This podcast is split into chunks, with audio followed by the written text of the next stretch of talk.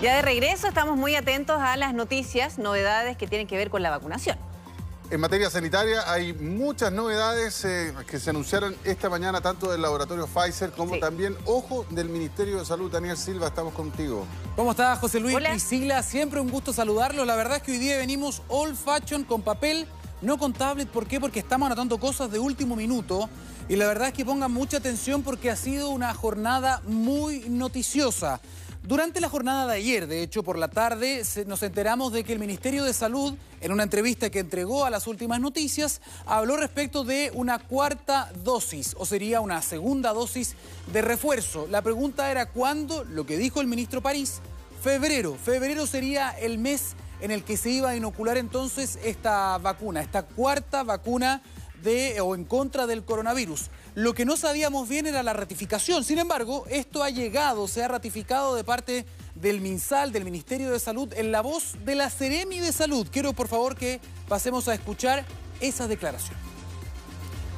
Eh, como el ministro Paris lo anunció, eh, se está planificando una nueva dosis de refuerzo desde febrero. Sabemos que la inmunidad y los estudios que hemos realizado como Ministerio de Salud, la inmunidad empieza a bajar a los seis meses. Es por eso que se considera eh, hacer una nueva planificación de una dosis de refuerzo que esperamos iniciarlas entre eh, los meses el mes de febrero aproximadamente. Ojo con eso, aproximadamente, y además lo que ha dicho la Ceremi también que es importante que usted lo entienda y lo entienda bien. Cuando dice que el efecto de la vacuna comienza a disminuir a los seis meses, lo que está hablando es de la cantidad de anticuerpos que son detectables en la sangre. Eso es lo que empieza a bajar y de alguna forma hay que explicar también que eso es relativamente normal, ¿no? Pero como tenemos una variante que obviamente es más transmisible, es más contagiosa, es bueno tener una, una gran cantidad de anticuerpos en sangre y es por eso entonces que se podría considerar la opción de una cuarta vacuna en eh, febrero. Estuvimos esta mañana además en una pauta en el Instituto de Salud Pública con el director eh, subrogante y le preguntamos justamente cuál, si nos podía especificar cuáles son los estudios, por qué se toma esta determinación de una nueva dosis de refuerzo o una cuarta dosis tan pronto como en febrero del año 2022. ¿Qué es lo que se debe estar viendo ahora? Que el estudio corte que se hizo en la puesta central, ¿cierto? Que también hizo el Ministerio de Salud, va a ver lo que está pasando con las personas que se les puso la tercera dosis, ya sea, acuérdense que les pusieron tercera dosis de Sinovac, de Pfizer y de AstraZeneca, y se va a ir viendo en estos, estas tres cortes si es que bajan los anticuerpos. Si bajan los anticuerpos, probablemente va a ser necesaria una cuarta dosis. Si no bajan los anticuerpos, probablemente no va a ser necesaria. También se va a ver ahí, en esta corte, quiénes son personas que, por ejemplo, tienen alguna, alguna complejidad de enfermedad, eh, alguna morbilidad, que a lo mejor esas personas sí requieren la cuarta dosis. Entonces, ¿qué les quiero decir? Que no es el momento para definir si se requiere o no una cuarta dosis. Lo que no sabemos todavía, porque no está definido, son los detalles, ni la semana, ni qué tipo de población eventualmente recibiría primero esta cuarta dosis. Recordar que no todos tienen el mismo riesgo frente al coronavirus. Ha pasado en las veces anteriores que primero se vacuna al personal de salud, que están más expuestos, también a los adultos mayores, las personas con comorbilidades. Por el, por el momento ha sido una declaración general. Si es necesaria, como nos han dicho en el ISP, podría comenzar en febrero. La pregunta, ¿Hay vacunas suficientes? Eso está completamente confirmado, nos acaban de confirmar aquello también en el ISP. Y ya que estamos hablando del Instituto de Salud Pública, del ente regulador, también tienen otras novedades que son muy, muy importantes.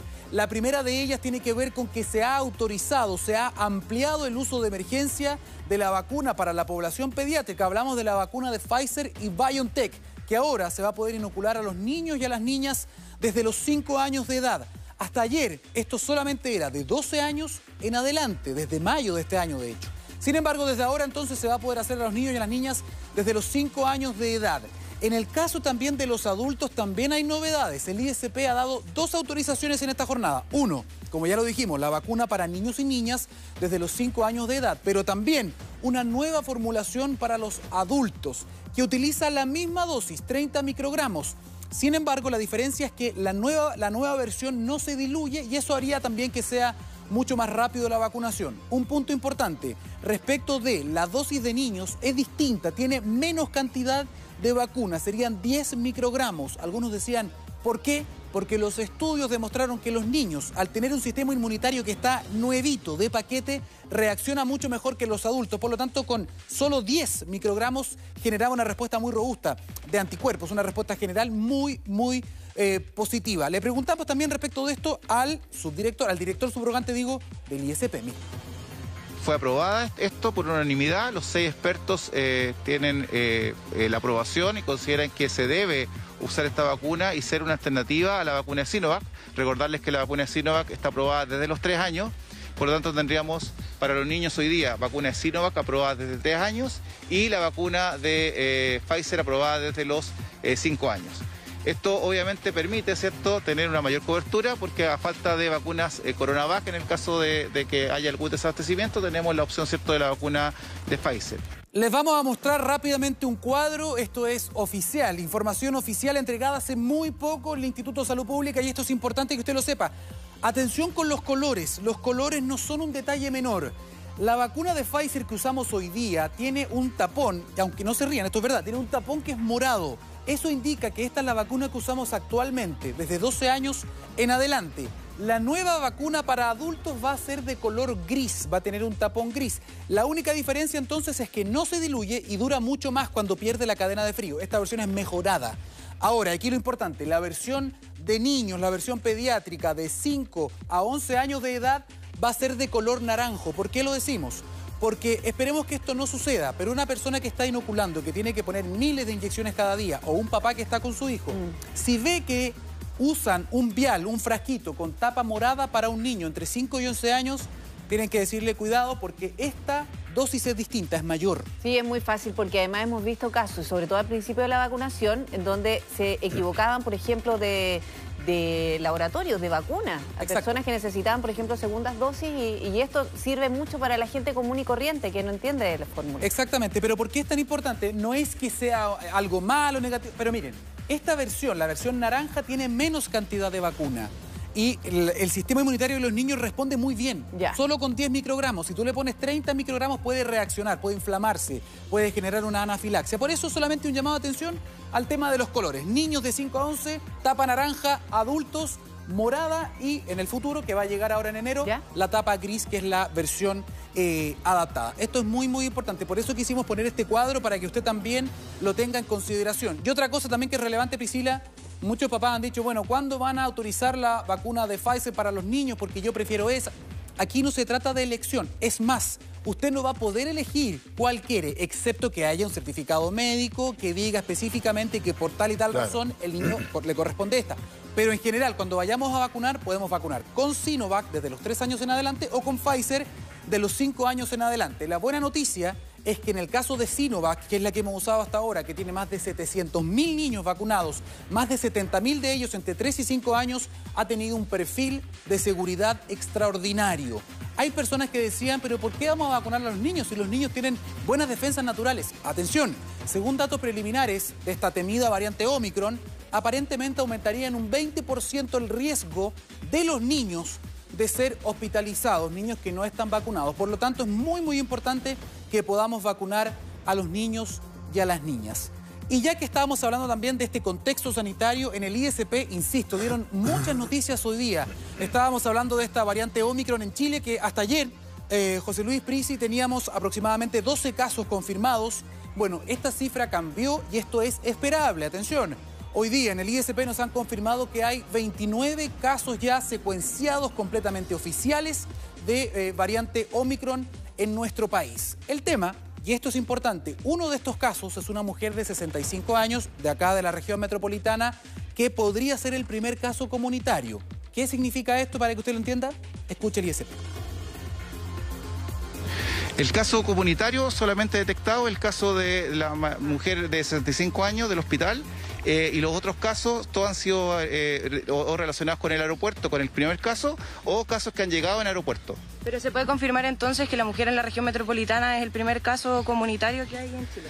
Es lo que sospechamos, de acuerdo a lo que tenemos. Lamentablemente faltan antecedentes de entrevista mayor a, la, a, la, a, esta mujer, porque ella está hoy día hospitalizada, eh, está en, UCI, y faltan mayores antecedentes para, para preguntarle si hubo, algún nexo, digamos, con alguien de, que haya viajado Por el momento este sería el primer caso comunitario, eso iba a pasar tarde o temprano. Y atención, esta variante, esto sí se sabe, es bastante más transmisible, ¿no? Y esto lo hemos visto justamente en las olas de contagio que se han precipitado en Sudáfrica, también en Europa. Todo esto, evidentemente sí.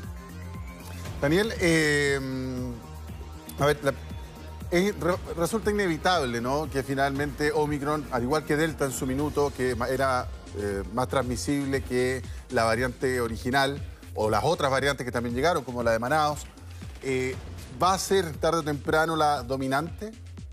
Exactamente, conversamos justamente de esto con, eh, con, el ISP, esto es información oficial. Ya hemos tenido en Chile varias variantes, valga la redundancia. La última había sido Gama, que venía justamente de Brasil. Ella había desplazado todo lo que había acá, casi todo era Gama. Luego llegó Delta, tal como Omicron, muy tímida inicialmente, pero sabíamos que iba a precipitar una nueva alza de infecciones y efectivamente desplazó por completo y hoy es la predominante en nuestro país.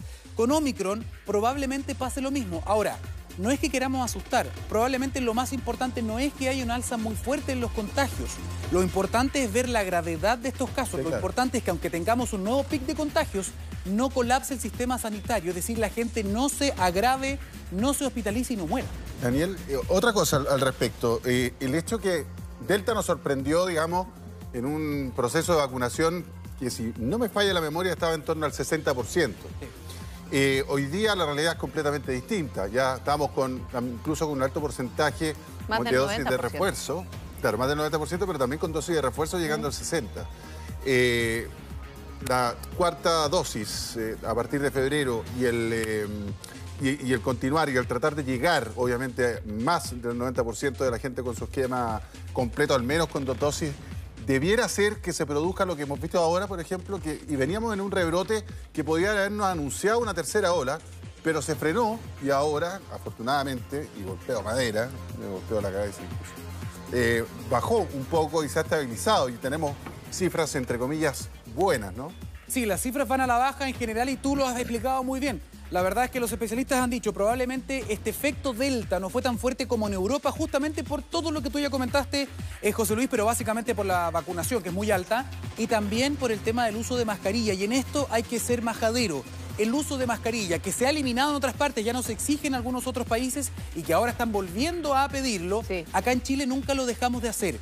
Por lo tanto, este es un nuevo llamado. Aunque tengamos buenas cifras, no hay que bajar los brazos, hay que vacunarnos, estar pendientes del calendario, pero también privilegiar la ventilación. Eso de verdad es muy, muy clave y espero que quede muy bien asentado, pero también el uso de mascarilla. Y respecto de la cuarta dosis, entonces vamos a estar muy atentos porque se ha dicho que esa sería la fecha tentativa. En febrero. En febrero, efectivamente. Muy bien, muchas gracias Daniel por toda esa información. Muy importante. Buenas tardes. Buenas tardes.